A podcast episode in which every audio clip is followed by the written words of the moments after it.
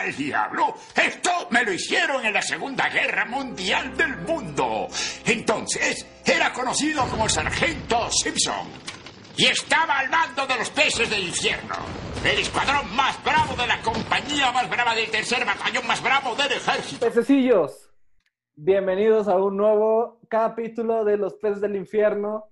Ulala, déjenme presentarles a mi amigo, mi carnal, mi hermano, el mayor alcohólico según su propia esposa, Horacio Jiménez. Me aplaudo solito.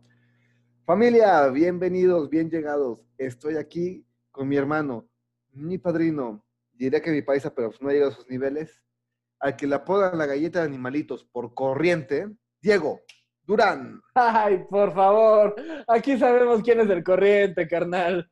Mira, mira, güey, todavía no he llegado a ese extremo. Mira, güey, yo no pido los tacos con original y copia, nada más lo dejo ahí. con, Ahí su lo dejo. pas- con su pastito y, tu- y su cielo, güey. Chinga tu madre, güey. Pero bueno, gente bonita, dejando de lado a la irreemplazable naquez de Horacio. Hoy tenemos un capítulo bien entretenido. El tema de hoy es películas de terror basadas en hechos reales. Uy, hijo de su chingada No, madre. no vamos a hablar de este perro callejero 1, 2, 3, 4, 5, 6 hasta la 22. No vamos a hablar de eso. Qué bueno. Y me encantaría hablar de la historia del perro cantor que no tuvo madre. Oye, sí, oye, sí. ¿Cómo se llama? Este. Sammy, por- eh, Tami, en comentarios dennos, danos historias, ¿eh? Porque estos temas nos encantan. sí, no, Sammy se rifó con sus historias. Eh, Si sí. no saben, espera, si no saben de qué estamos hablando, pónganle un poquito de pausa a este video o a este capítulo del podcast si lo estás escuchando en Spotify, Google Podcast, Apple Podcast, Chromecast, Breaker, etcétera, etcétera. ¿Ya estamos en váyanse- break? Ya estamos en Breaker, papá. Papá no sabía. Oye, Nice. Pero bueno, pónganle pausa tantito, váyanse al capítulo anterior, el episodio en vivo. Ahí una amiga de Pablo llamada Sammy nos comenta unas historias que, ¡uh, la, la, señor! Que están, la cosa, güey. están de, de- de terror, ¿eh? Qué chidas historias, la neta, ¿eh? No, sí se, sí se rifaron, sí se rifaron. La neta. Pero bueno, vamos a esperar tantito que le pongan pausa y regresen. Ok, estuvieron muy chingonas, ¿no? Sí, sí, bastante. Joy, te extraño. Ay, te extrañamos, Joy. Pero bueno, antes de entrar a nuestro tema del día, como ya es costumbre, vamos a pasar a los pescadazos, nuestras noticias random del mundo pop. ¿Qué tenemos de bueno, Horacio? Un tema del que tú eres docto, eres experto en este, en este ámbito, pero a mí me fascina el deporte. Y alguna buena noticia del deporte te debería de tener yo, ¿no? A ver, a Los ver. Dodgers fueron campeones después de 32 largos años, papá. La maldición se fue, mi rey. Ay, cabrón, sí, sí escuché, güey, que ah, fue el touchdown en bajo par, ¿no? Sí, y en este, en el último penal, vamos. Perdón, mira, tú sabes que yo quiero mucho a Dani y Dani me va a tener que perdonar, pero si hay una cosa en este universo que me vale corneta, es el béisbol. Pero qué chingón por los Dodgers. La verdad es que sí, o sea, imagínate ese nivel que yo sabía que esos güeyes no habían ganado en década. En décadas, 32 años de hecho, rompan los, los jarrones de, de, este, de barro. Tuvieron que pasar 32 amargos años, pero los Dodgers son campeones de la Serie Mundial 2020, tras imponerse tres juegos a uno en el juego 6 contra los mantarrayas de Tampa, en lo que representa el primer título para los angelinos de, en la Liga Mayor de Béisbol desde, el, este siglo y en su séptimo en total, papá. Me sentí como Toño de Valdés. Te juro que por un segundo ibas a decir una pendejada como las mantarrayas de Tampico, una mamada así. No, fíjate que el equipo de Tampico es muy bueno, güey, pero este, no, de hecho, en este equipo hay, es muy sabor latinoamericano porque hay venezolanos, hay mexicanos, no quiero equivocarme, sé que hay dos cubanos, fue un, fue un equipazo, la verdad. El año pasado lo teníamos, pero los, este, los tejanos nos robaron y tuvieron que admitir que este, fue este, que grabaron este, señales de los entrenadores y en el bullpen. Pero bueno, los Dodgers son campeones. Espera, espera, espera. Déjame entender esto. ¿Ahora resulta que eres fan de toda la vida de los Dodgers? No de toda la vida. Mi abuelo me enseñó lo que era el béisbol. Después mi- me estaba yendo por el lado equivocado, por el lado del fútbol soccer. Ajá. Y este, mi tío, que es este super tigre, me llevó a ver la serie mundial, la serie, no, la, este, la guerra civil, que son los diablos contra los, este, los tigres cuando estaban en la Ciudad de México. Y me volví muy fan de los, este, de los tigres y del béisbol. No soy tan fan como un amigo nuestro que tenemos que es Dani, que la verdad es que me sorprende porque saca estadísticas, tiene su cabrón, güey. estadísticas, es un genio en el béisbol. Bueno, no solo en el béis. No soy tan fan, sí soy muy fan del béisbol. A mí sí me gusta. De hecho, de los últimos juegos que me tocó ver fue el este. Aquí te va un dato que me sorprendió mucho de este juego, güey. A ver. Este juego sí lo pude ver, la verdad. El pitcher de, la- de las mantarrayas se estaba echando un juego perfecto, güey. Pero en el último inning, el, este, el manager lo cambió porque se veía cansado. O sea, es un error. No sé, es que no sé qué, qué tanto te guste el americano, pero no sé si te acuerdas en el Supertazón de Shell, donde tienes al corredor número uno de la liga. Güey, cómo me dolió ese Super Bowl, ¿eh? Exacto, tienes al corredor número uno de la liga. Estás a una yarda por avanzar con la mejor línea ofensiva de la liga. Y decías hacer un pase. Exacto, y por querer sorprender, mandas un pase, ¿no? O a nuestros compañeros que les gusta el soccer, que es muy respetable. A mí no me gusta el soccer, pero es muy respetable. Cuando en el, en el Mundial del 80 y perdón, 90 y- perdón, perdón, perdón. Es que tú muy respetable pierdes sentido si escuchaste el capítulo de hace dos semanas. Ah, no, sí, güey, pero larga historia, güey. Es muy respetable, güey. Yo, mira, yo respeto creencias, este, Es cierto. Está en su sociedad, No es cierto.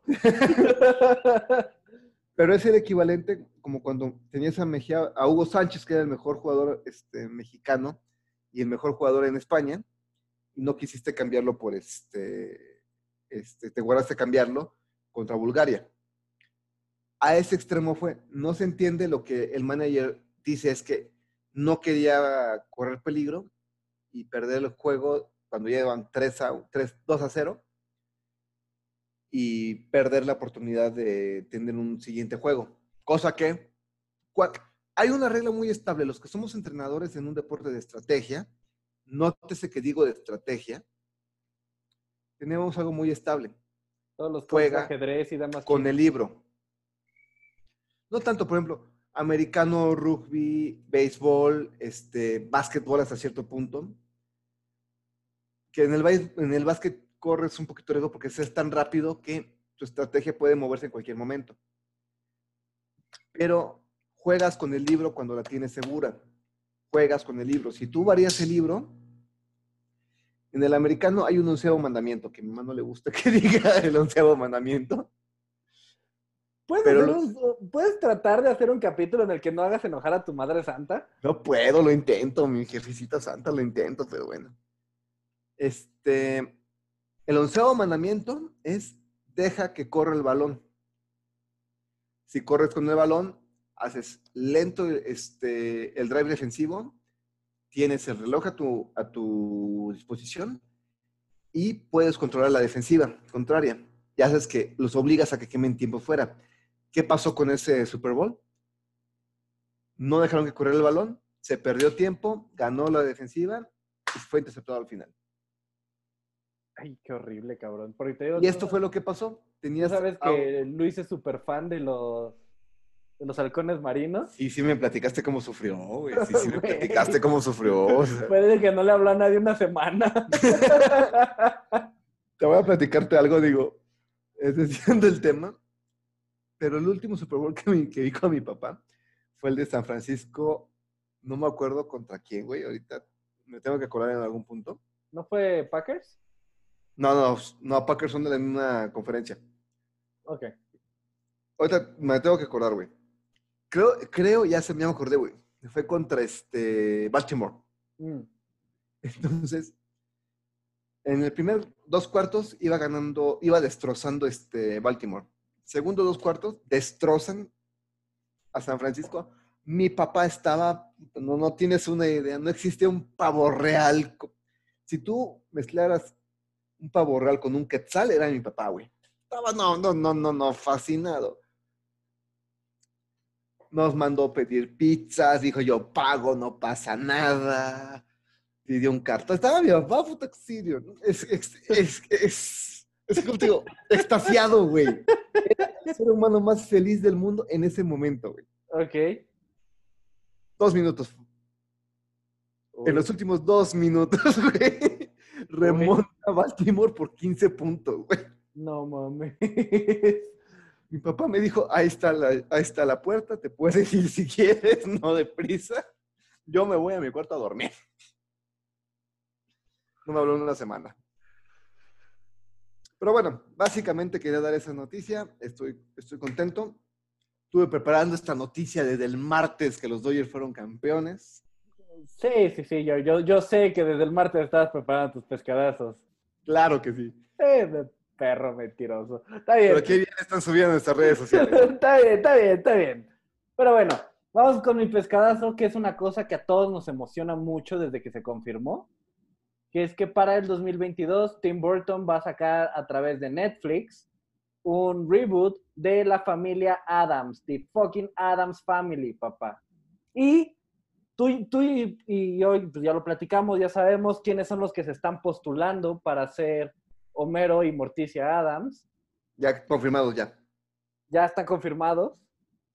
Tenemos al gran señor Johnny Depp. Y por favor. Eva Green. Eva Green, papá. No sé si alcanzaste a ver la caricatura de la familia Adams. La sí, que claro. Se este año. La- se estrenó este año apenas.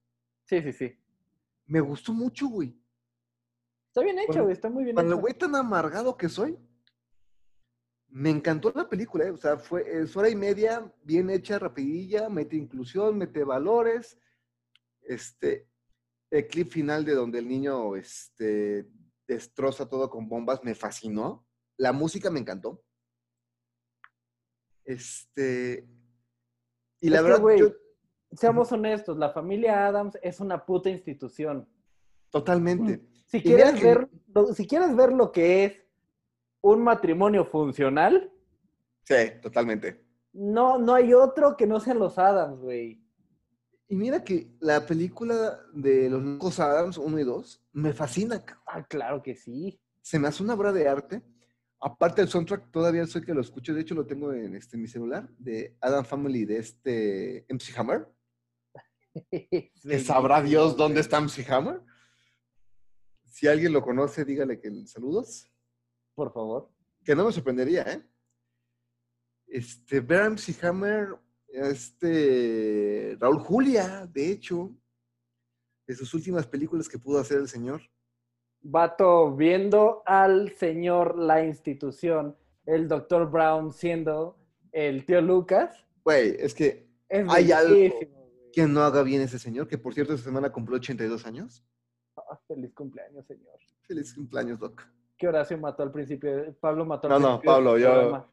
Pablo, Yo, Pablo. la verdad, a- al, al Doc lo tengo mucho respeto. Y el día que se vaya de este mundo, no me vas a ver una semana. Voy a estar llorando en mi cuarto.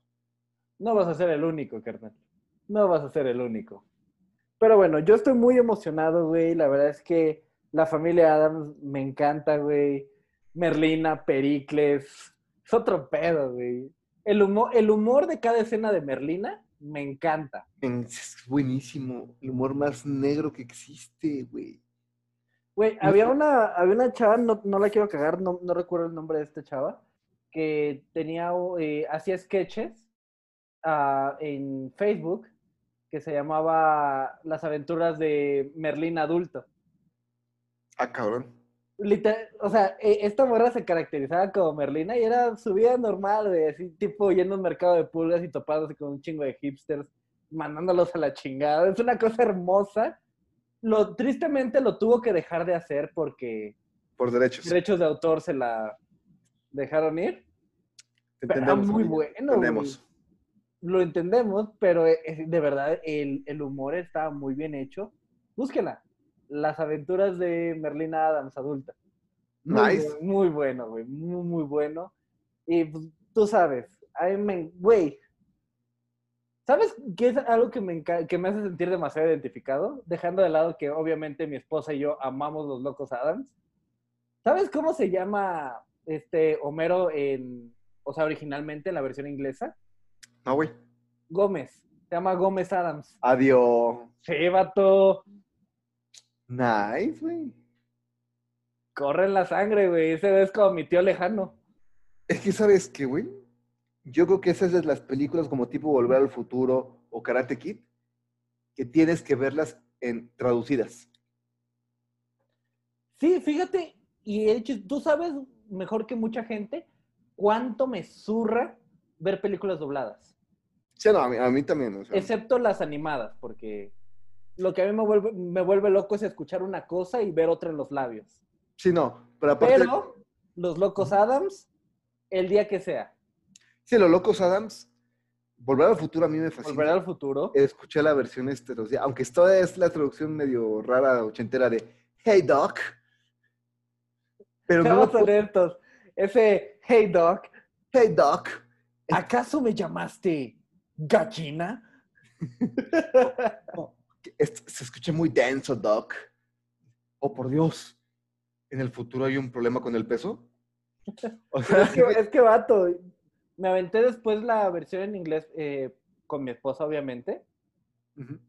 No sabes cómo sufrí, cómo me partió el corazón no escuchar un Santa Ciencia. sí, o sea, a mí me, me afecta mucho eso. eh. O sea, Oh. en el momento en el que no escuché un Holy Science, algo se fue al diablo en mi vida, güey. Sí, no, y dejas, por ejemplo, en Karate Kid, perdóname, ¿no escuchas a Paz Morita hablar este, como Yoda? Te afecta. Te afecta mucho, güey. Me afectó muchísimo, güey. Eh, sí, sí, sí le quitó el sabor. Y, y Los Locos Adams, de hecho, se me hace a mí de esas películas que no puedes ver sin escuchar la traducción, güey. Ah, claro, güey, claro que sí. Esa, incluso Beetlejuice.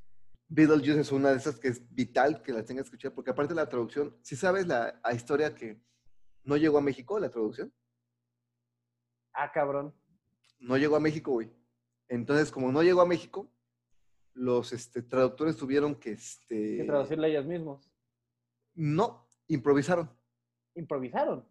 Improvisaron, toda la grabación improvisaron. O sea, pues coincidió que este Alberto Cárdenas, que es un gran traductor, la vio en Estados Unidos, fue la etapa que se tardaron años en llegar a México, como un año o dos, Sí, uno o dos años. y la vio una vez, le tocó el trabajo de traducción, y como iba saliendo, se las iba ingeniando para sacar la, la obra maestra que fue Beetlejuice. Cosa que también pasó con los Caballeros del Zodíaco, De hecho, sí. que también, y fue la bronca cuando salió la saga, la saga de Hades, como que muchas cosas que decían no enlazaban, este. Sí, no, ya, ya no saga, sentido. No podemos vencer a Hades, necesitamos el octavo sentido y el chipote chillón. No, por ejemplo, el noveno sentido ya lo habían sacado, güey. Y apenas lo están sacando ahorita en la, en la obra original, güey. ¿Cómo diablos pasó eso, güey? Pues, güey, hicieron estallar su cosmos. Muy cabrón. Necesito mi octavo sentido en algún punto, güey. Neta, los que somos este, muy fanáticos de los caballeros del Zodiaco me van a entender la confusión que vivimos, güey. Porque no entendíamos dónde salió el octavo sentido. Dicen, Ay, que... Pero tú tienes que alcanzar tu noveno sentido de nuevo. Chi, espérame, güey. ¿Dónde está el octavo, güey? Se perdió la traducción 7 al 9, que, que es un número, no mames. Por cierto, el maestro Kurumada tuvo que meter este, una explicación a las fanses latinoamericanos cómo solucionar la bronca del octavo sentido, güey. Lo tuvo que hacer el maestro Kurumada, güey. Se echó una cheve y dijo, ah, ya sé cómo hacerle. A la vez que veía tan puta pinches mexicanos.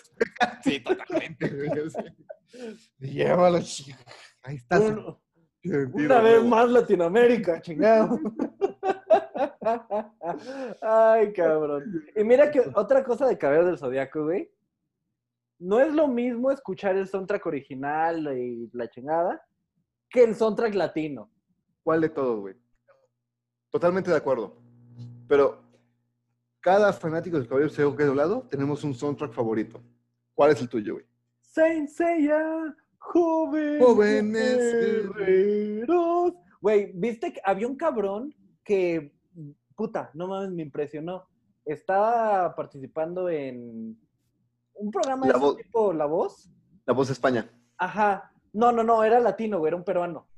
Ah, no, no me tocó verlo. Vato quedó en semifinal con puras rolas de anime. De anime, sí. Se aventó, obviamente, Saint Seiya, se aventó a Dragon Ball, güey. Dragon Ball, güey. Todas las de Dragon Ball, güey. Todas las de Dragon Ball, cabrón. Yo me hice ¿Qué su fan, yo, yo lo sigo en Spotify, cabrón. Yo soy más old fashion y yo sí me tocó el, opening original de los Caballeros Zodiaco. Caballeros, Caballeros del Zodiaco. Cuando Junto empieza a las la magias demoníacas Güey, guardan siempre en su corazón coraje para viejísimo. es- es que ese es el primero, vato. Güey, Es que a mí me creo que tú y yo no habíamos nacido cuando salió ese soundtrack. Cuando salió el original, los Caballeros Zodiaco, te hablo del, no- del 87. Co- Llegó a México en el 93, güey. Sí, vato, pero eso salió cinco años antes de que naciera. Sí, sí, sin bronca, güey. O sea, ya me tocó ver este, los Caballeros del Zodiaco en el 3, en, sí, en el 13, que tenían su blog infantil los sábados. ¿Sabes dónde yo lo veía? En el 7. Ah, te tocó después, güey. Te tocó Sí, la allá etapa me de tocó. de- Nintendo Manía que salía después, güey. Sí, como, pues es que acuérdate, güey, este, será poquito, pero sí me llevas un par de años. ¿Cuántos? Como 3, 4, ¿no? Menos, pendejo, ¿cuántos tienes? ¿30, 31? ¿32? 30, Ay, está viejo, cabrón. Sí, cuatro añitos. Cuatro añejos. Bueno, poquito, güey, pues ya, ya, ya, ¿qué falta para mi cumpleaños? ¿Un mes? Mamón. Diez, diez años de conocernos, hijo de la chingada. No me acuerdo, güey. En febrero, baboso. Ah, no, todavía falta. Pero bueno. A ver si llegamos. Sí, sí, a ver si llegamos, mira. Con que alcance a ver el final de, del 2020. Yo la neta ya no sé si quiero, güey. me da miedo. Yo sí, güey, porque regresa mi esposa. Es como ver este Dark, güey. Ya te da más miedo cada capítulo, güey. Ay, pinche serie, está muy buena, ¿eh? Me gustó mucho, güey. Güey, bajé, mucho. bajé una rola, cabrón, del soundtrack de Dark. La de My Body's a Cage. Muy buena. Uf, ¡Qué belleza! Pero bueno, güey, ya nos, ya nos estamos explayando estúpidamente una Estoy- vez más. Neta, te necesitamos, Joy. Güey, Joy, mínimo escríbenos, vatos, ya se tardaron. Ya bájenle, ya bájenle, A chingada. ver, danos tu segundo pescadazo así en putiza, papi. No sé si es una noticia de preocuparse.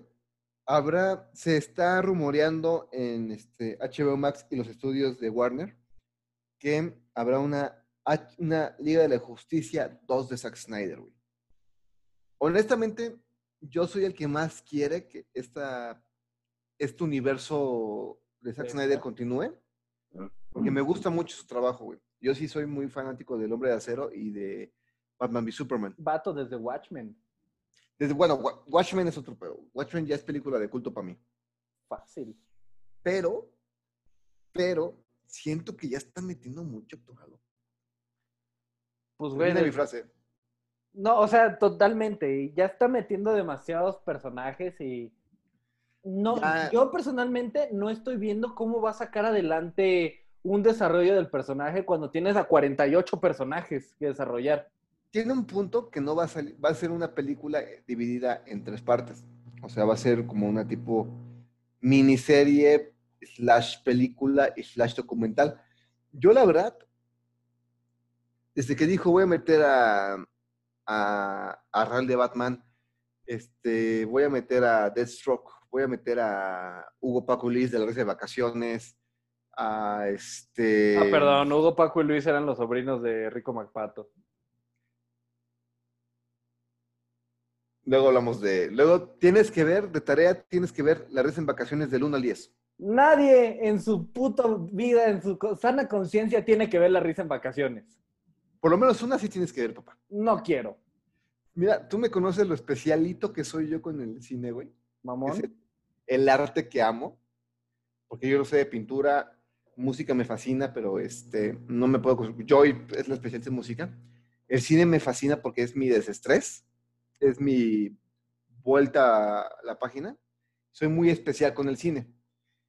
Pero si no has visto las en vacaciones 1, 2 y 3, no has visto este Verano Peligroso, y no has visto La Casa de Vacaciones del Terror 1 y hay una 2, ¿Dónde me dejas? no sabes del cine ¿dónde, me da- mexicano. me- ¿Dónde me dejas la venganza de Porky y los dioses deben estar locos?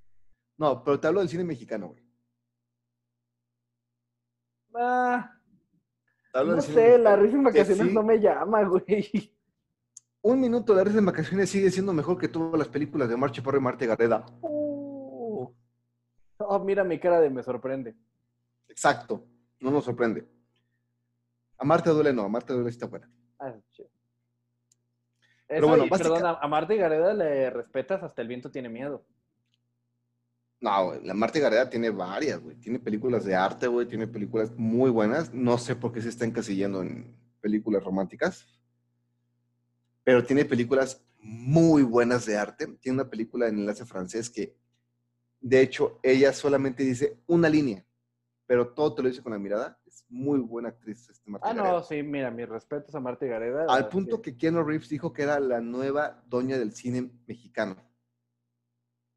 Muero por escuchar a Keanu Reeves diciendo doña. Lo dijo en español. En la, se llama la película este, Paseando sobre las nubes. Ok, ok. Muy buena. Te la recomiendo mucho. Sale Angélica Aragón, Rogelio Guerra, Keanu Reeves, obviamente. Muy buena. Con enlace con México. Cuando México sabe hacer películas. La veré, la veré. Pero bueno, en el Inter está chingón el pescadazo. Estamos preocupados. Yo estoy preocupado. Yo, estoy también. muy preocupado. Yo al chile estoy preocupadísimo. Pero confío en Zack Snyder.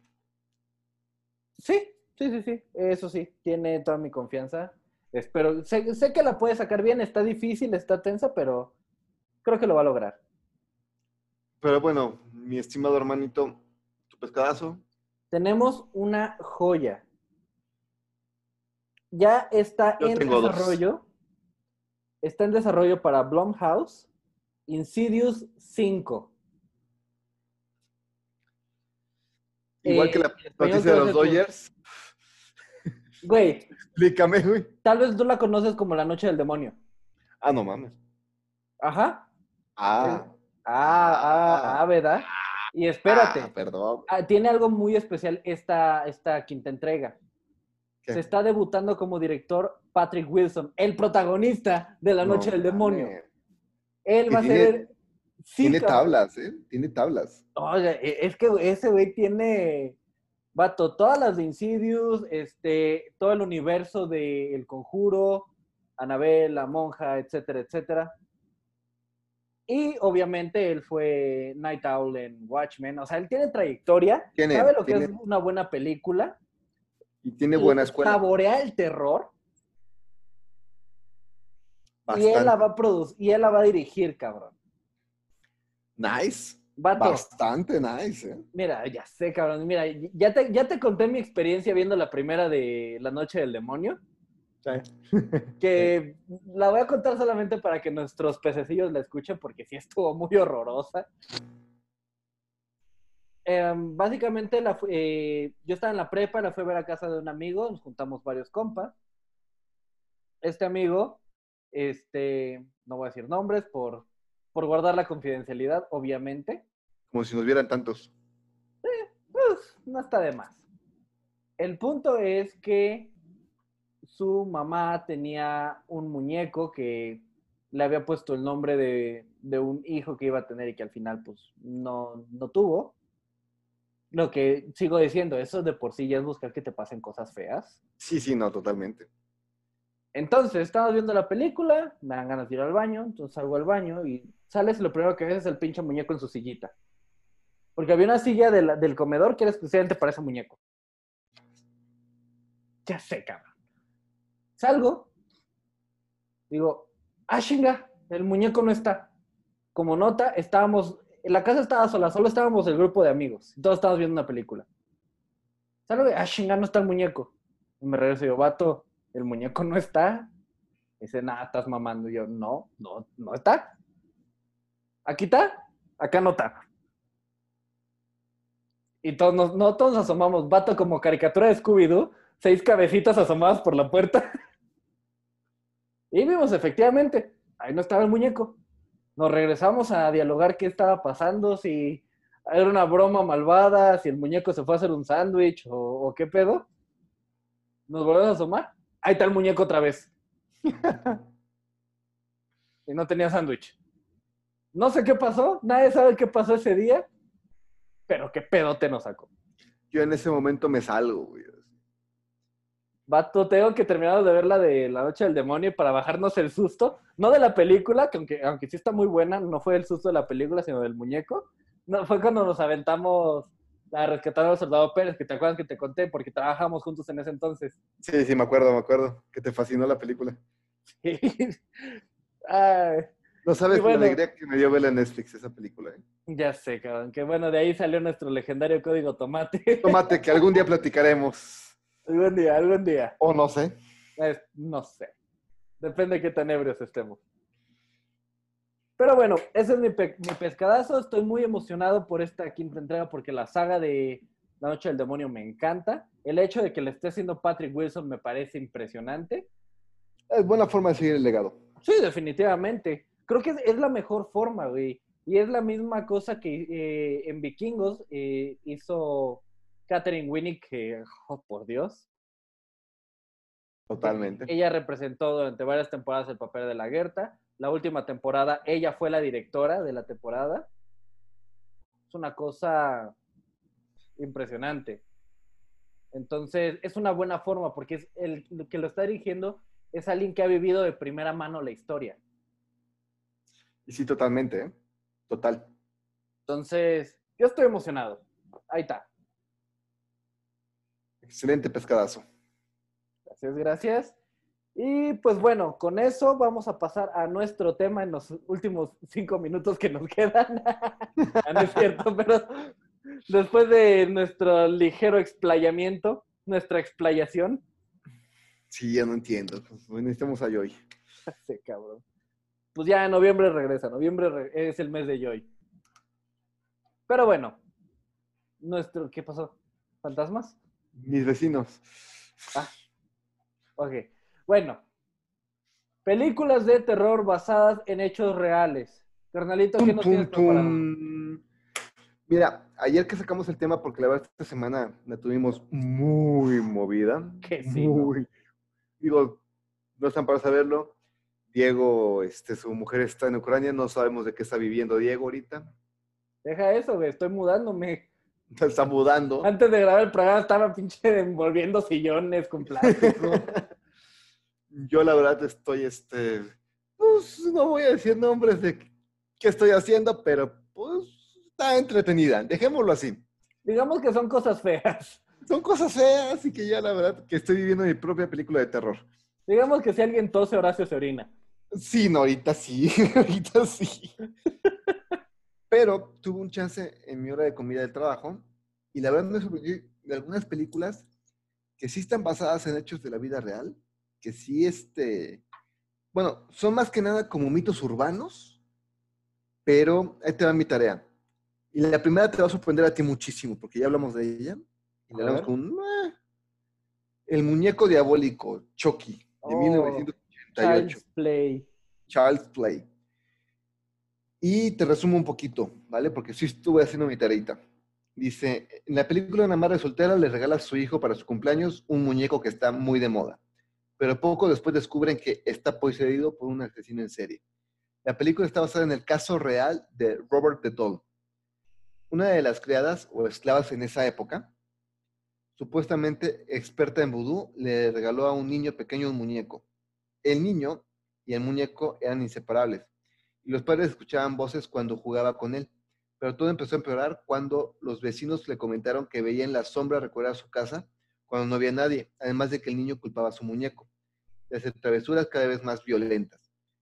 El niño acabó dejando al muñeco en el ático de la casa y años después la familia que se mudó a la antigua casa encontró un muñeco y volvió a ocurrir lo mismo. Hoy en día puedes encontrar al muñeco expuesto en un museo donde se encuentra Anabel. Se encuentra, se recomienda permiso Ah, ¿está en el a la hora de sacarlo. Sí, güey.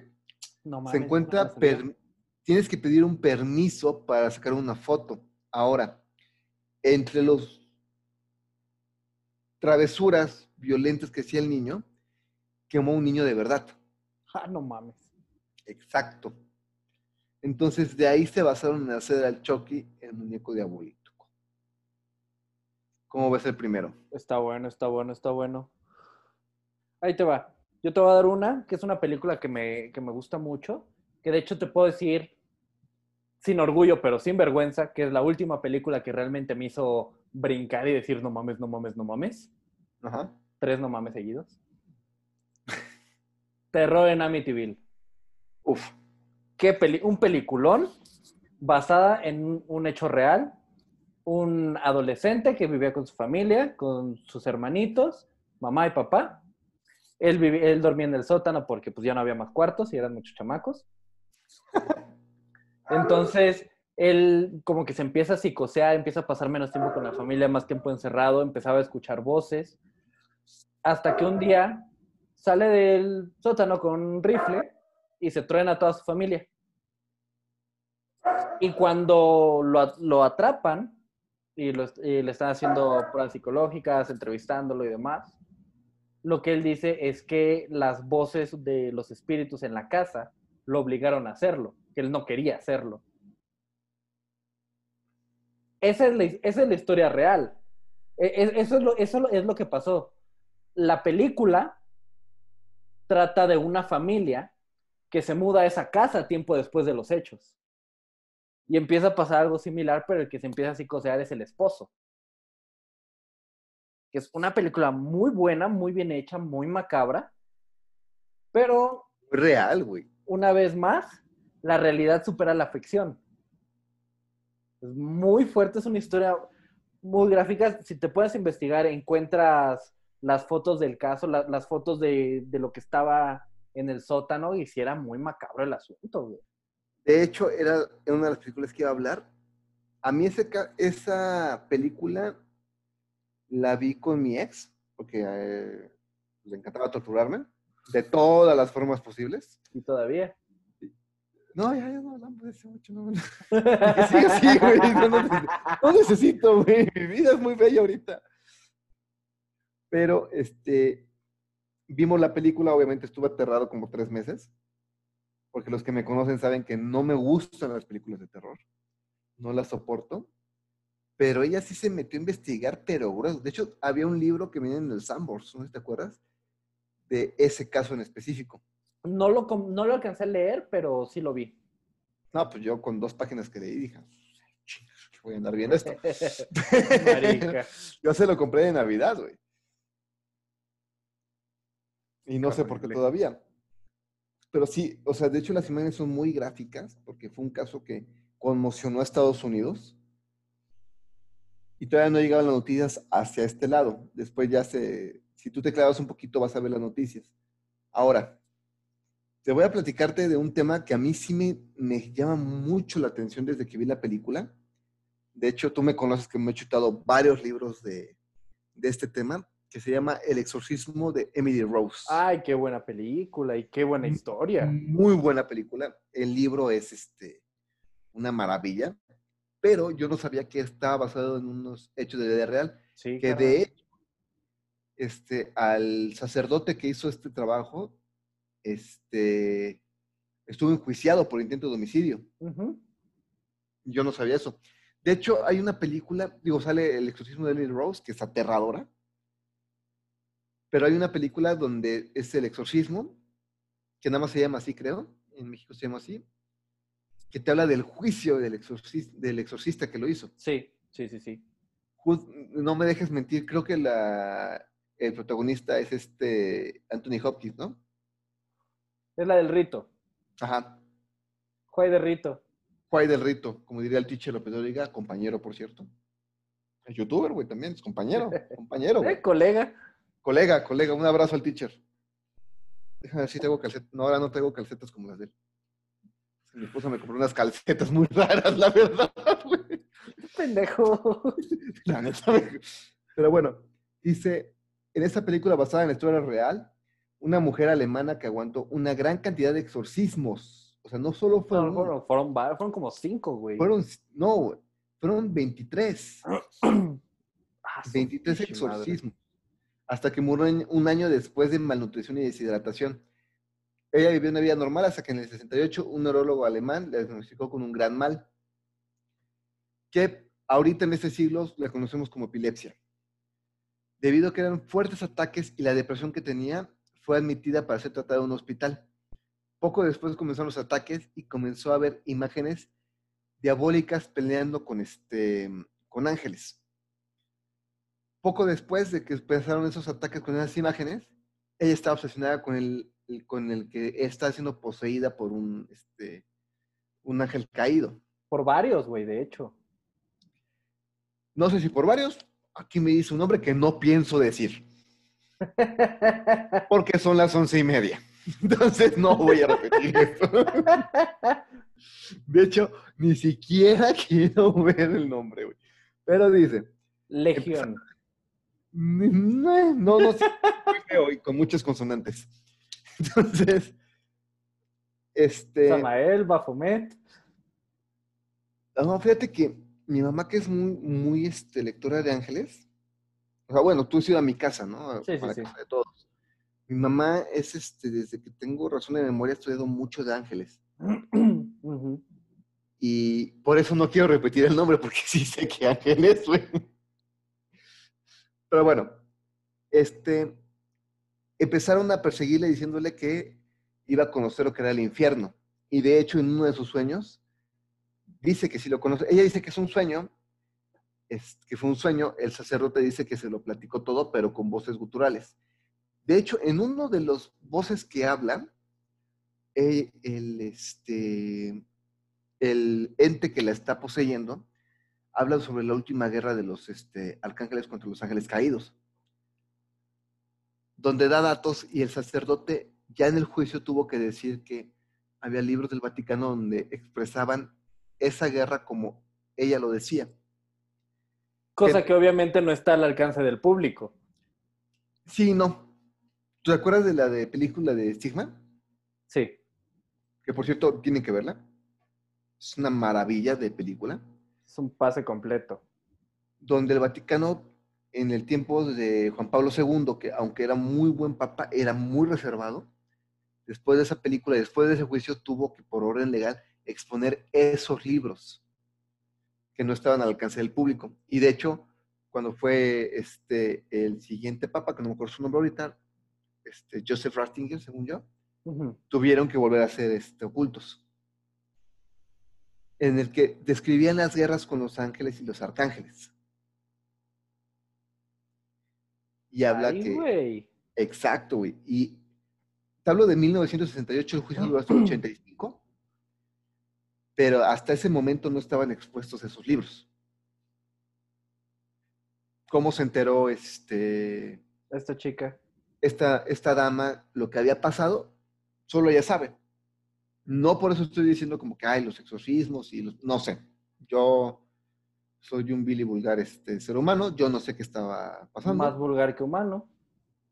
Pero en los últimos meses de los exorcismos, diferentes pastores vinieron a hacer los exorcismos como tales, hasta que llegó como que el mandamás del Vaticano para nuestro idioma, el John Cena de, este, de los exorcistas. De hecho, llegó así con el cinturón. Pam, param, pam. Pidió una orquesta de banda escolar de Estados Unidos para hacer su intro. Pero sí alcanzó a, a hacer su trabajo. La chava muere por este por inanición. Está cabrón. Y este, este sacerdote sale libre porque pues, en Estados Unidos la libertad de religión es muy importante, pero el Vaticano lo tuvo que excomulgar. Ah, chinga. con orden de que no, no pudiera hablar de lo que sabía de las este, exorcismos. Y la neta, las fotos que, que me mandaron sí están bien, este, bien rudas, porque mira, habla de que golpeaba, insultaba, quemaba casas, este, se hizo una cama con carbón y con piedras. Y bueno, pues ya habla de que en alguno de los que la llegaron a, este, a poseer, hablan hasta de Judas Iscariote, güey. Nerón, Hitler, Caín, pura, pura, pura gente bonita. Ok, ok. Y si, no, si quieren ver las fotos, no sé por qué las verías, pero este, no, sí está muy, este, muy sanguinaria la cosa, y no por elegante. Te voy a dar una, güey. Este es un tipo de terror diferente. Eh, la película es más, digamos, estilo suspenso slash documental. Es una película muy underground. La- te voy a decir que me costó uno y la mitad del otro encontrarla. No sé si has escuchado este nombre. Se llama Las cintas de Poughkeepsie.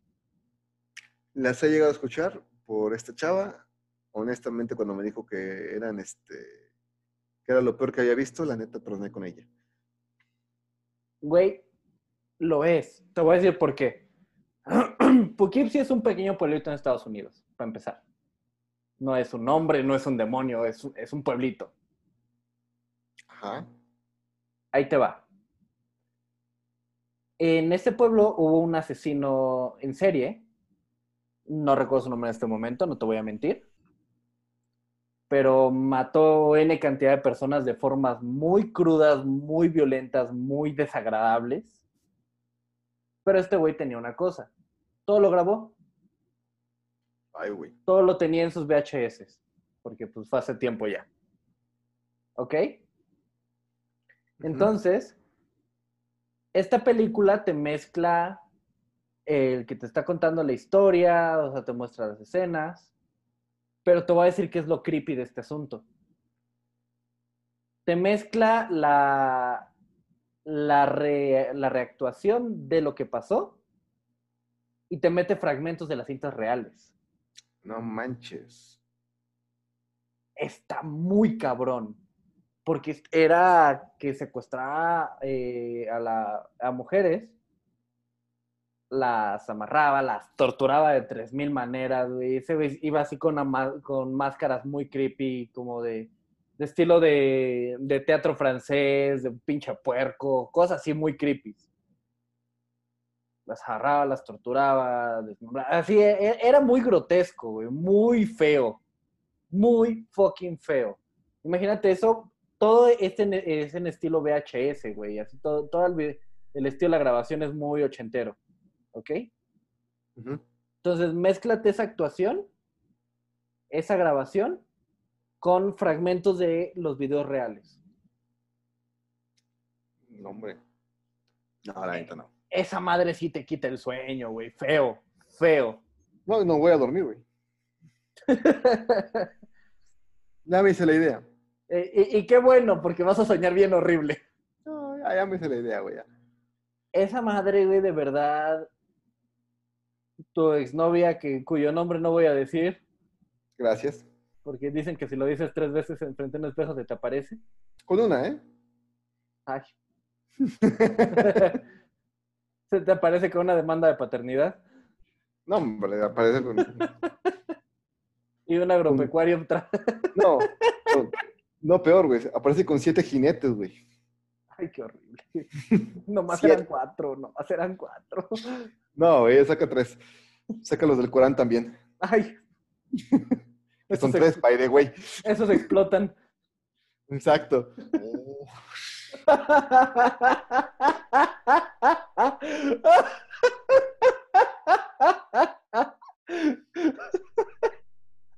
Que quede claro que ese chiste fue totalmente de Diego.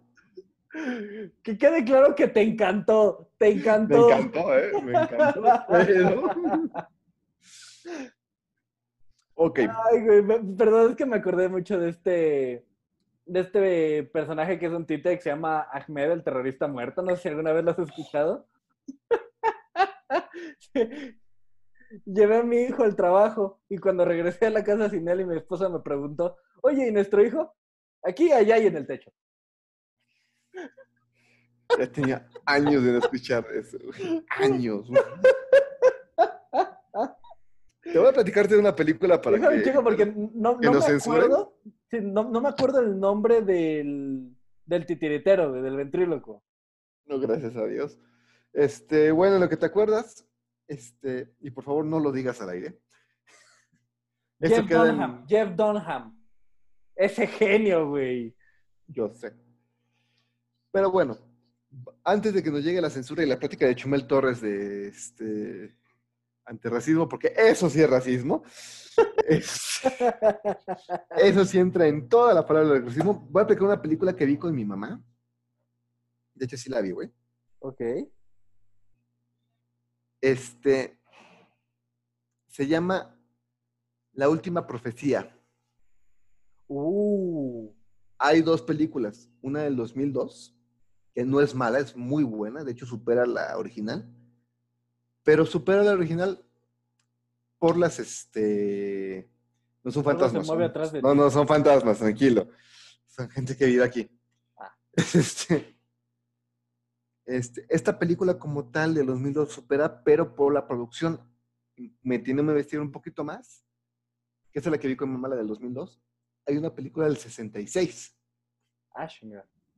que es el- La Última Profecía, que es, un, que es un libro, no, del 86, perdón, que es un libro escrito en el 75, donde está basado en los hechos que ocurrieron en una comunidad de Estados Unidos. Perdón, los residentes comentaron haber visto un hombre de 7 metros con alas de 10 metros y ojos rojos, que va muy de la mano del anterior capítulo que no fue el en vivo, en la ciudad para recoger los datos de un rumor. Se dice que el hombre polilla, como tal, es una criatura que parece anunciar desgracias y muertes. Mm, ¿Te acuerdas que Son varios- platicamos de eso hace, hace poquito? De hecho, pero en este caso, la aparición sale en Chihuahua, México, en, Cor- en Corrales. Que ahí saludos a Farid. Oh, qué feliz. Este, en esta película engendra un hijo, este hombre polilla, que ¿quién crees que es? ¿Quién? Es la última profecía, ¿qué te imaginas? Oh, Exacto. Al final de la película que sale con el, el presidente de Estados Unidos, que lo está cuidando, como su hijo. ok. La película fue tan aterradora en su tiempo que se pensaba hacer la última profecía 2, que era con el nacimiento de este, la segunda llegada de Cristo y la pelea entre ellos dos, que fue brutalmente censurada desde el momento en que se puso el guion en la mesa. No mames. Esa película nunca vio la luz, nunca vio la luz. Porque son totalmente leyendas urbanas. En un punto el anticristo se transmutaba en la imagen de Jesucristo, güey. Ja. Así de loco, güey. No mames, está cabrón. Entonces, ya en una película que se llama Legión, que estoy seguro que sí viste, Legión de Ángeles, ¿te refieres? Legión de Ángeles, es una versión muy soft y muy censurada de esta película. Porque los, la Legión de Ángeles están defendiendo la segunda llegada que ya llegó, según esto ya está aquí, y están protegiendo a la, este, a la, segunda, a la segunda llegada de, de Cristo, pero ya está el anticristo que están buscando a Cristo como, como, como niño. Ok. Sí, sí, sí recuerdo eso, pero por la de Legión de Ángeles. Por la Legión de Ángeles. Es una versión muy censurada de esta película. Ahora, lo que, ¿por qué dicen que esta película es real? Es que en Corrales, Chihuahua, Chihuahua, Ah, Chihuahua. oh, Chihuahua, tengo que decirlo, allá en Corrales, Chihuahua, allá donde hace un chingo calor. Farid, te quiero un chingo. Este, se platica que el hombre polilla vivió ahí por varios años. atendiendo al anticristo. Ah, que el anticristo lo tenemos en Estados Unidos, eh, porque tenía que llegar a una nación Se poderosa. cruzó al norte. Se cruzó para el norte, como lo haría cualquier chihuahuense, Se fue mojado. pero el punto es que él está en su rollo de servicio al este al anticristo para preparar el terreno del juicio final. Entonces, por lo que dicen es que estamos en los últimos días de, de esa tierra, que como basta ya no me sorprende. Ya, ya en este- Sí, mira, no, no me sorprendería que ese fuera tu feliz Navidad. sí, sí, no, ya, ya en este punto ya digo ya. Lo que caiga es bueno. Y sí. Ahí te va, papá. Te tengo una más. Esta a lo mejor la viste. eh, es del No 2008. creo. Se llama Los Extraños con Liv Tyler. Sí la vi. Duré media hora y me fui. Ok. Ahora, ¿sabes que eso está basado en hechos reales? No, si no, no hubiera durado ni la media hora. Está, está basado en dos cosas. ¿Ok? Ajá. O sea, es- está hilado eh, de respecto a dos hechos diferentes. Uno son los asesinatos de la, de la familia de Charles Manson. No, bueno. pues. Con eso.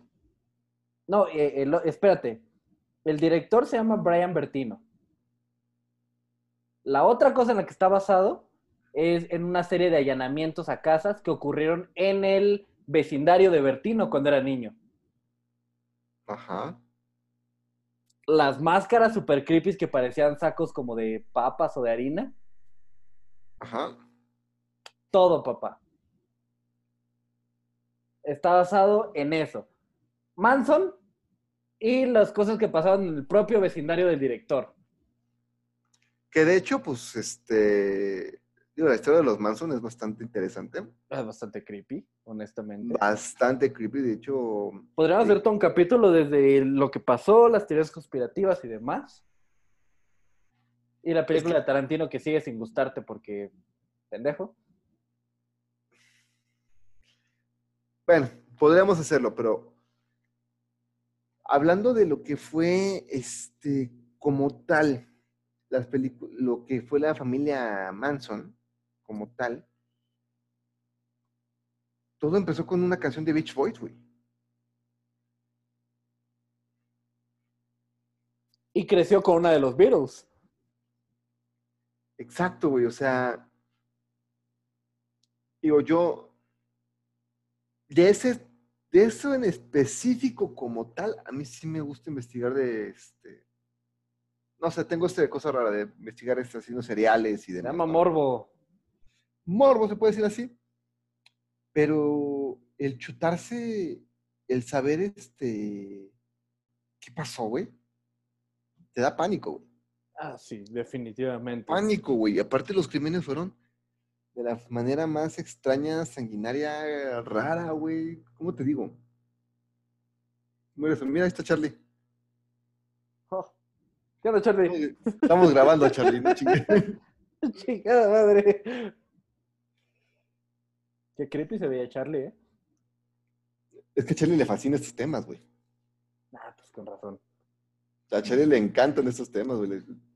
Disfruta ver las películas, güey. Como debe ser. Bueno, te voy a platicarte. La verdad es que no voy a platicar de este. ¿Cómo se llama? De Anabel, porque dice, ay, que existió la chingada. No, La verdad no sé, no me importa. O sea, sí existe. Sí, o sea, e- es un hecho, existe. Pero ya está chateado. Mucho. Te Es voy a platicar de- decirte- Perdón, solamente porque Ah. se tiene que decir, aunque no lo quiero abordar mucho por obvias razones, actividad paranormal.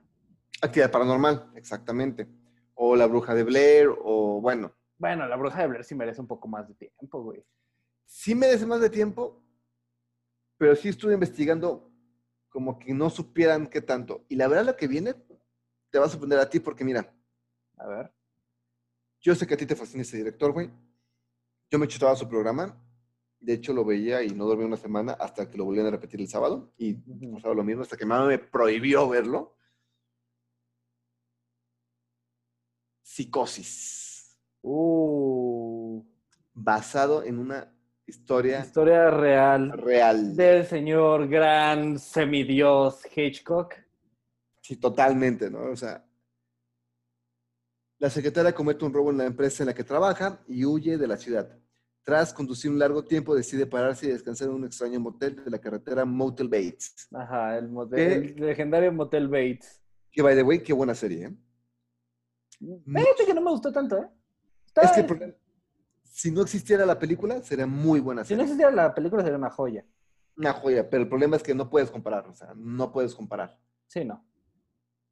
Y regenta a un joven muy tímido, Norman, Anthony Perkins. Ahora, esta es la historia real.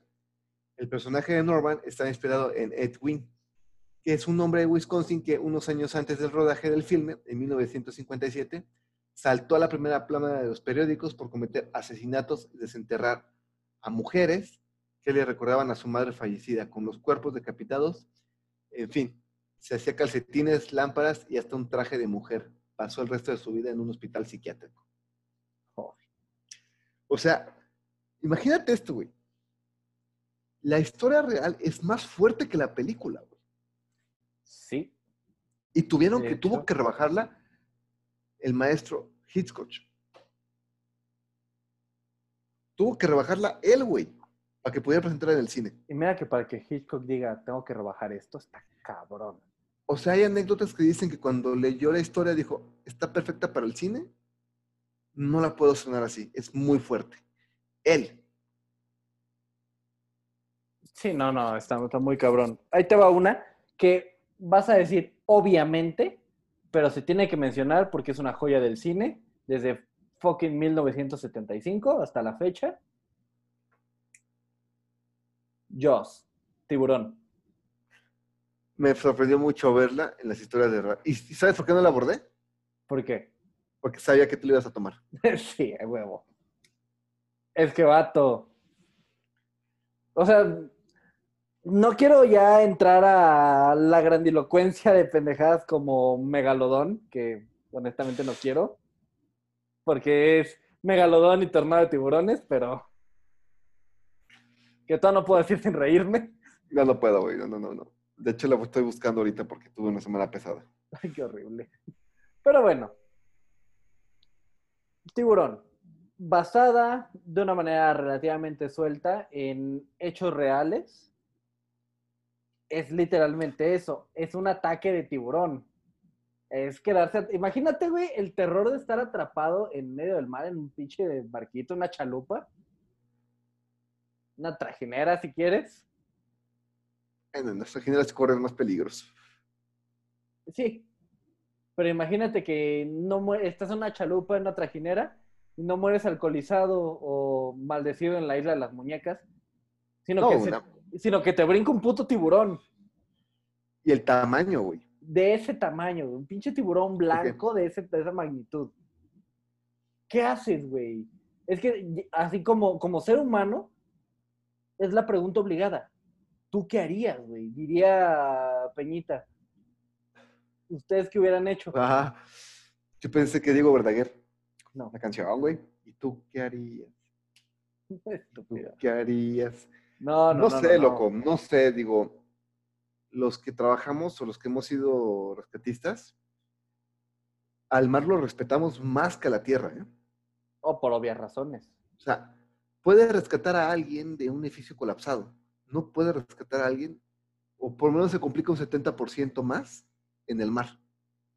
Porque el 85% del mar no está conocido. Sí, de hecho.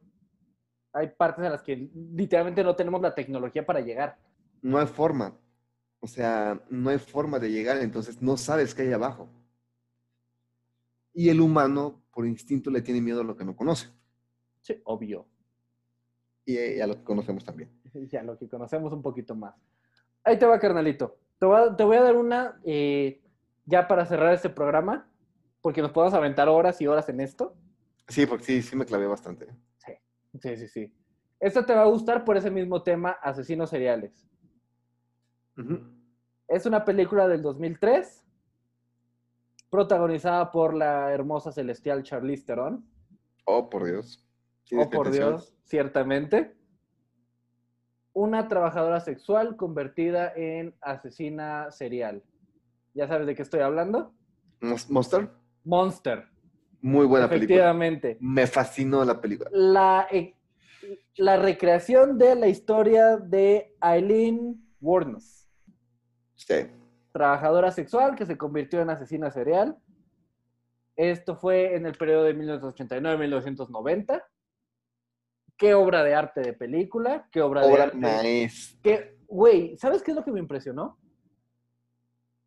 ¿Qué tan cabrona tiene que estar la producción, el diseño, el maquillaje, la caracterización para hacer que Charlize Theron, doña Charlize Theron, no se vea guapa? Y aparte lo que tuvo que hacer, güey, tuvo que bajar, ¿qué? 30 kilos. Vato, fue una putiza. Física mujer- y, mental. La mujer pesa este, 50, güey. Pesó 25 kilos, güey. Para Güey, hacer ese papel. Y qué manera de hacerlo, ¿eh? ¿Qué manera? O sea, el Oscar se lo mereció, pero por mucho, güey. Muchísimo, güey. O sea, Por- por es una película que te tiene aterrado al filo de la butaca. Porque lo peor de todo, sabes que el 97% de esa película es real. Ajá.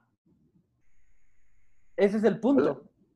Es que si hablas de terror, creo que no hay nada más aterrador que saber qué puede pasar. Sí. Que es lo que platicamos muchas veces con The, Joker, con este.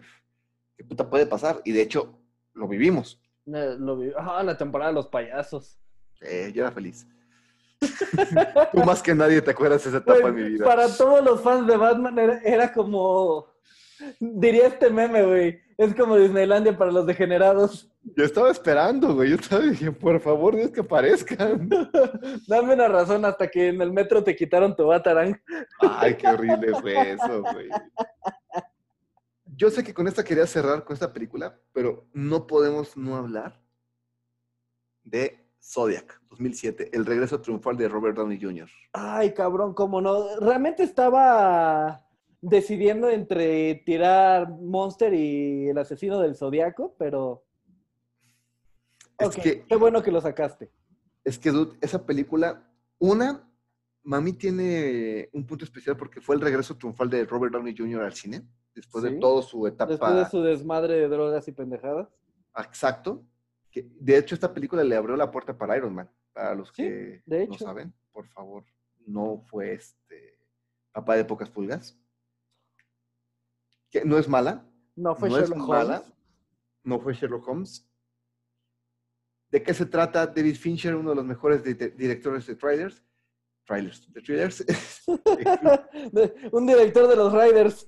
de los Raiders, de los Raiders, güey. Bueno, este, nada más para que sepan, Este este, este director dirigió El Club de la Pelea, Seven, que también es una película que, Puta Seven, güey. que no la quise decir, porque vale la pena que voy a hacer un... Que la vean sin spoilers. que la vean sin, una, que la vean sin spoiler. Dos, ¿Sabes qué? ¿Sabes qué? Déjame tirar la idea a- al aire porque sí dice. ¿Qué tal si hacemos una, de vez en cuando, güey, un día entre semana, una capsulita de películas clásicas y de culto? fascinado, fascinado, la verdad, porque mira, me voy a ir a, a Yucatán el mes que viene. De hecho, en Ay, 26 días. ¿cómo olvidar esa historia? Sí. Voy a tener mucho tiempo para hablar. Out down the street. No, se, van, se, va- se van a joder, güey. Voy a ponerle este. Güey, si no pones el, el- el intro de That 70 Show, te voy a mirar No. el carro. No lo voy a hacer y lo voy a hacer por una razón, güey. A ver. 5000 miles. Ok, o sea, sí, definitivamente, pero güey, Todo el chingado camino. Se van a ir escuchando esa canción. mira, pon primero los 20 segundos que dura el soundtrack de That 70 Show y después aviéntate 5000 Miles. Todo el camino. Pero bueno, se van a joder. Se van a que te joder. jodan. Pero bueno, este. No sabía que había dirigido La habitación del pánico, que también es una película que me chuté que. Muy Híjoles. buena, güey. Digo, el club de la, pe- de- en el club de la pelea lo voy a hacerlo en Yucatán. El, conociendo, el regreso de Conociendo ya que por fin puedo salir a la calle, Ya que puedes conocer. ya que puedo conocer. Pero este, se atreve a contar la historia del dibujante de San Francisco de finales de los 60, principios de los 70, e investiga el llamado Asesino del Zodíaco. Historia 100% real, by the way. La película no recorta nada y hay una versión extendida de esa película que solamente la puedes ver ahorita, por desgracia, en YouTube. Se habla que en HBO Max va a salir. No Están creo. viendo los derechos. No creo. Al Chile no creo. No creo, yo sí la vi la versión extendida porque me fascina este tema de los asesinos este, seriales. Y sí, dos que tres veces tuve que ponerle stop, ponerlo en el refri y, y dormir hecho bolita. Me tocó, ¿sabes yo por qué la vi, güey? Porque este tipo de películas de thrillers de misterio, asesinos seriales, etcétera, le encantan a mi madre, güey. Entonces yo mucho. ¿En serio? Sí, güey. Las de terror, ¿no? Las de terror, le... No. ella, ella sí, sí tira el DVD al congelador. Yo sé, yo me acuerdo la historia que me platicó que cuando vio la de este Viernes 13, no, Halloween, que le adelantaba, güey. ¿Te acuerdas, güey? Claudia, te quiero, Vato. te quiero muchísimo, perdón por quemarte. Vato, ahí te va, ya que estamos quemando a mi madre, es una historia que me encanta. Un día me dijo, eh, era mi cumpleaños, güey. Mi, mi jefa se lució en mi cumpleaños, güey. Me regaló un GameCube que traía el, el juego de, ah, de Matrix y Metroid Prime. Chulada. Y de ahí me dijo, ¿sabes? Ya está, eh, eh, putiza jugando, feliz de la vida. Y me dice, vamos a ir al cine. ¿Cuál quieres ver? Es la peor pregunta que me pudo haber hecho. Acababan de estrenar la versión japonesa de You On, La Maldición. No, mames. Y mira que esa versión japonesa, de por sí. Bueno, e-, es la versión japoamericana. Ah, bueno. Sí, porque la versión japonesa sí está No. muy ruda. Sí, sí está No, muy de- loca, güey. Después yo me aventé la versión japonesa, ya por mi parte.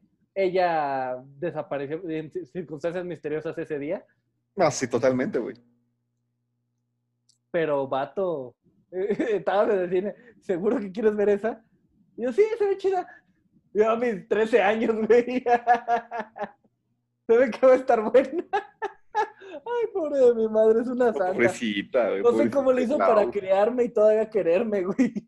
No, pobrecita de Clau, güey. Te platico la historia real del asesino del Zodíaco. Él, por cada crimen, mandaba adivinanzas, adivinanzas a los diarios de San Francisco. A todos los diarios de San Francisco. güey. El, el caricaturista del periódico, el cual es este, el, el protagonista en la película, escribió un libro con la propia investigación que él hizo. Él no era periodista, él era como lo que llamaríamos aquí en México atrino. Él era eso, nada más. De hecho, fue de los primeros caricaturistas de Garfield en los periódicos. Ok. Él escribió un libro con sus propias investigaciones, que es el que inspira la película. Pero ese caso se había cerrado. Cuando vieron las investigaciones, tuvieron que reabrir el caso y hasta ahorita, en el 2020, sigue abierto ese caso. Sí, De es, hecho- que, es que es el punto, el caso sigue abierto, güey. Hay, hay una judicatura especial en Estados Unidos que solamente se dedica a este caso. Y con justa razón. No mames. Y los asesinatos eran demasiado este, gráficos, pero todos tenían símbolos de este, zodiacales. Zodiacales. y el, al pobre o el ser humano que era asesinado en ese tiempo se le ponía, este, era por el mes de su zodiaco. O sea, y hay un libro, de hecho, que no solamente, del, del caturi- caricaturista nunca lo he encontrado. Mi mamá está de testigo que lo he buscado muchísimo. Si alguno llegara a tener, este será un buen regalo. Cumple el 9 de abril. Pero sí encontré un libro que de hecho lo hizo este el sobrino del director, güey, que solo se llama Zodíaco. Que, perdón que queme a Berito, No, Es la que más- gente. es la que más nos dé, lo compró porque a Berito ya es que le encantan todas las cosas de los signos del Zodíaco y Sí, sí, sí. este, no, pero leyó dos páginas y me la mandó. Me lo mandó, güey. Donde hace una investigación muy interesante que te ponen los cadáveres, güey, de los asesinatos. Es una cosa horrorosa, güey. Es horroroso, es horroroso porque lo que tú dijiste al principio me gustó mucho, cómo la, la realidad supera la ficción. sigue siendo impresionante porque en la película te lo describen, pero la forma de los asesinatos y el saber que alguien en su retorcida mente, como diría después de 11 de septiembre que tú ya hablaste de eso, estamos la gente consciente a merced de esos güeyes. Ese es el verdadero peligro, el Ese verdadero es el verdadero terror. terror, cabrón. E- Ese es el verdadero terror porque estamos a merced de que algún desequilibrado mental se le haga una forma interesante, tipo los, este, el- los asesinatos de Columbine, que dos chavitos se les hizo fácil, o bueno, no te vas tan lejos, lo que pasó en Monterrey este, con el chavito que tiroteó una escuela, que porque vio mucho lo de Columbine se le hizo fácil y se terminó pegando un tiro, ¿no? Sí, no, no, no, no se le hizo mala idea, pero pues. es- Obviamente es mala idea. es- obviamente es mala idea, no mames, obvio. Obviamente. Pero se el hizo, punto es no. que e- esa gente existe. Es el terror. Es el verdadero terror. terror. Y tú puedes ver Halloween, puedes ver Viernes 13, puedes ver este Scream, pero el verdadero miedo que uno siente es cuando dices, no está tan lejos. O sea, tú sabes que me fascinó la de, de Joker, y cuando la vi con este, mi esposa, mi esposa salió muy friqueada y lo que dijo es que esto puede pasar. Es que es cierto, güey. Y al año siguiente, pues todo lo que vimos aquí en la Ciudad de México, Estados Unidos, este, España, Europa, como tal, toda Europa como tal, lo vivió. Sí, de hecho. Va, entonces que deberíamos hacer un capítulo exclusivamente de asesinos, ¿eh? Pues el que viene, ¿Va? ¿Va? el que viene. Que se arme la machaca. Y mira que me estoy chutando ahorita las cintas de Ted Bundy. ¿eh? Ay, ese caso, güey. Lo que es Ted Bundy, John Gacy, tienes para rato, cabrón. De para- Fíjate que estaba viendo un documental de Nat Geo, de Ted Bundy, de hecho, Ajá. que te lo recomiendo muchísimo. Cuando fue la, este, cuando fue asesinado espera. por la... ¿Es, es el documental en el que pasan eh, las grabaciones reales del juicio? Sí, Ah, ya me lo eché. Pero este tiene algo especial, no sé si fue, el- hablamos el mismo, cuando lo ejecutan en la silla eléctrica, Sí, sí, sí, sí. El claroscuro tan raro que la gente cuando escuchó, cuando se bajó la luz, cuando se electrocutó y regresó la luz, que la gente empezó a, fe- a festejar y a celebrar. Y lo que decía el, al que estaban entrevistando, que era un periodista, dice, fue la, la escena más dantesca de mi vida, porque fue quemado un hombre, una silla eléctrica, pero la gente estaba celebrando y las víctimas estaban tranquilas. Es lo más raro que he visto en mi vida. Güey, la última vez que eso se vio, que se vio eso pasando en la vida real, te lo voy a decir una sola palabra. Salem. Ajá, Es, es exactamente literal. eso. Literal, o sea, y sí, es Quemaron una bruja, en este caso la bruja se llamaba Ted Bundy, y ahí valió chorizo. Pero bueno, carnalito, nos estamos extendiendo a madres. Dos horas de programa, güey. Pero, bueno, Un tema que me gusta mucho, que nos gusta mucho, todas esta- estas cosas de las historias que hay detrás de. y sí, sí, entonces ya saben, ya decidimos oficialmente, avalado por la Mesa Redonda de los Peces del Infierno. La próxima semana el tema es exclusivamente asesinos. Güey, siento que vamos a acabar si- siendo del, del mismo lado que tira Dross. Prefiero eso hacer el Alfredo Adame, entonces estoy de acuerdo. También Alfredo Adame. ¿Nunca viste los programas de Alfredo Adame, güey? No. Oye, yo, quiero. yo iba a la escuela justamente a hacer unos programas de Horacio, esto. no te distraigas, chingada madre. Era muy cagado, güey. Pero bueno, antes de que, de que siga esta verbena, esta farra, esta trifulca, güey. simplemente vamos a decir qué buen capítulo, nos gustó contarles esto. Déjenos sus comentarios, díganos qué les gustó, qué no les gustó, otra historia, qué película les cicatrizó la existencia. Y pues bueno, yo soy Diego Durán, somos los peces del infierno y los dejo con mi carnalito. Familia, hermanos, no saben la semana tan interesante que he tenido. que necesitaba este capítulo. De hecho, lo platiqué este, el sábado que necesitaba esos capítulos. Por favor, déjenos en sus comentarios qué asesinos quieren que hablemos. OJ Simpson va a estar, no se preocupen. Porque me acabo de chutar la serie como por quinta vez. Este, por favor, por favor, sus comentarios. Este, estoy muy metido en las redes sociales. Les, espero que les esté gustando lo que estoy subiendo. Y recuerden, por el amor del cielo, Diego. Deja agarrar vuelo. Tómense su batileche. ¿Batiqué? Oh, por Dios. Güey, ¿cómo no sé ese viejo? Bye. No puede. Chao.